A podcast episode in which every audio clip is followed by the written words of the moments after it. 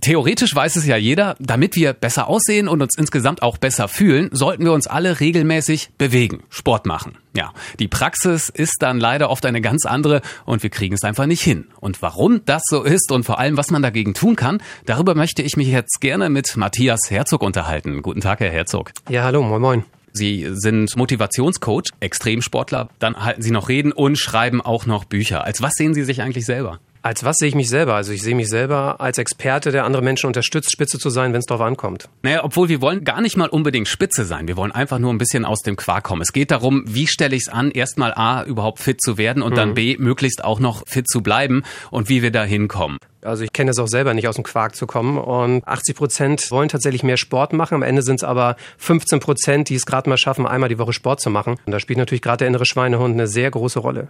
Und welche? Ja, er sagt immer Dinge wie, kannst du morgen auch noch machen, machen die anderen ja auch nicht. Und da sind wir einfach so, dass wir sagen, wir wollen kurzfristig Freude, langfristig dann die Schmerzen, die vielleicht mal kommen über Rückenprobleme, über zu viel Gewicht, äh, das machen wir uns nicht bewusst. Und das ist natürlich der springende Punkt. Und wie können wir das ändern? Na, das Wichtigste ist tatsächlich, sich die Warum-Frage zu stellen. Was ist der Nutzen, was ist der Vorteil, dass du mehr Sport machst? Fühlst du dich leistungsfähiger? Fühlst du dich entspannter, ähm, sexier? Hast du mehr Selbstbewusstsein dadurch? Warum willst du wirklich Sport machen? Und dafür ist natürlich auch wichtig, dass wir uns als Persönlichkeit kennen. Also ich unterscheide da vier verschiedene Persönlichkeitstypen. Der erste Typ, das ist für mich so der Tarzan-Typ. Wenn der sich motivieren will, Sport zu machen, muss er in einen Wettkampf gehen, muss sich mit anderen messen, dann ist er motiviert. Wenn ich dann den zweiten Typen habe, das ist der Typ Pipi Langstrumpf. Ich mache mir die Welt so, wie sie mir gefällt. Und der möchte einfach mit anderen zusammen wirklich Spaß beim Sport machen. Also muss der auch etwas finden, woran er wirklich auch Spaß hat. Und dann gibt's den dritten Typen, das ist so der Typ Robin Hood. Das ist so die Mutter der Kompanie, die am wenigsten an sich denkt, sondern eher an andere. Dem ist es wichtig, was er anderen damit Gutes tut. Sprich, ähm, ich bin gesünder, meine Familie hat länger was von mir. Das motiviert solche Menschen. Und der letzte Typ, das ist so der Typ Sherlock Holmes. Also dieser Perfektionist, dieser Schnürsenkelbügler, wie ich ihn gerne nenne. Und dem ist es wichtig, dass er zum Beispiel auch Zahlen, Daten, Fakten festhält. Also Sie meinen, man muss sich auf alle Fälle erstmal selber ein bisschen einschätzen können und sagen, okay, was für eine Art von Typ bin ich, um darauf genau. dann aufzubauen, was mich dann motiviert. Genau. Aber das Killer-Argument, was wahrscheinlich alle Typen daran hindert, Sport zu machen, ist das, ich habe keine Zeit, um mich regelmäßig zu bewegen. Äh, was sagen Sie dazu? Es gibt keine Zeitprobleme, es gibt nur Prioritätenprobleme. Wenn du erstmal krank bist, dann schaffst du es plötzlich auch dreimal die Woche zum Physio zu laufen, von einem Arzt zum nächsten. Das heißt, wenn du etwas nicht tust, ist es dir nicht wichtig genug. Und was brauche ich so an Zeit, um in Form zu kommen? Da würde reichen zweimal die Woche 22 Minuten Krafttraining und zweimal die Woche 33 Minuten Ausdauertraining. Um so ein Programm jetzt aber auch durchzuziehen, wie gehe ich das am besten an?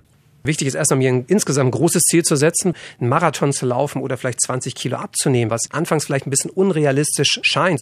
Wenn ich das aber in Etappen unterteile, dann wird es realistisch und ich weiß, wenn ich 20 Kilo abnehmen möchte, fange ich halt an, dass ich sage, Mensch, wenn ich schaffe, pro Monat drei Kilo abzunehmen, dann ist das super und dann gebe ich mir halt auch ein halbes Jahr Zeit, um diese 20 Kilo zu erreichen. Was kann ich denn dann tun, um meine Etappenziele zu erreichen? Also ganz wichtig ist, dass ich mir bewusst mache, was tue ich, wie oft tue ich es, wann am besten und wo. Konkret zu sagen in Form von Zahlen, so wie gesagt, zweimal die Woche 22 Minuten Krafttraining, zweimal die Woche 33 Minuten Ausdauertraining. Das ist ein konkretes Ziel. Sich einfach nur zu sagen, ich mache mehr Sport, bringt gar nichts. Was hilft denn, wenn ich dann erst einmal angefangen habe, damit ich dann auch bei der Stange bleibe? Sich Kopfkino zu machen. Du kannst entweder mit einem Liebesfilm arbeiten, sprich du stellst dir vor, wie du eben wieder besser aussiehst, wie du leistungsfähiger bist. Das andere ist dieser Punkt weg von Schmerz. Das heißt, wirklich einen Horrorfilm sich vorzustellen, wie wird es sein, wenn ich nichts tue. Ich werde immer älter, ich werde immer müder, ich kann später nicht meine Enkel in den Himmel werfen. Wenn ich mir solche Dinge vorstelle, dann entwickle ich eine Weg von Motivation hin zu dem, was ich erreichen möchte. Aber dann ist da ja noch der innere Schweinehund. Haben Sie da noch vielleicht ein paar Tipps, wie ich es trotzdem schaffe, regelmäßig Sport zu machen?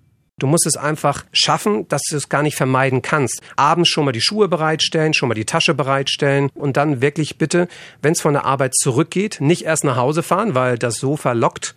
Da ist es wichtig, direkt von der Arbeit dann direkt ins Fitnessstudio zu fahren oder sich am Maschi zum Laufen zu treffen. Und vor allem, äh, da kommt dann auch wieder dieses Thema, dass ich Verbündete finde, entweder welche, mit denen ich zusammen trainiere oder dass ich eben vielen Menschen erzähle, die dann mich darauf ansprechen und sagen, boah, was hast du denn bisher umgesetzt? Und dann fängst du auch an zu trainieren. Gut, dann haben Sie uns jetzt einige wertvolle Tipps und Anregungen gegeben, wie es vielleicht doch klappen kann, etwas fitter zu werden. Herr Herzog, vielen Dank. Gern geschehen.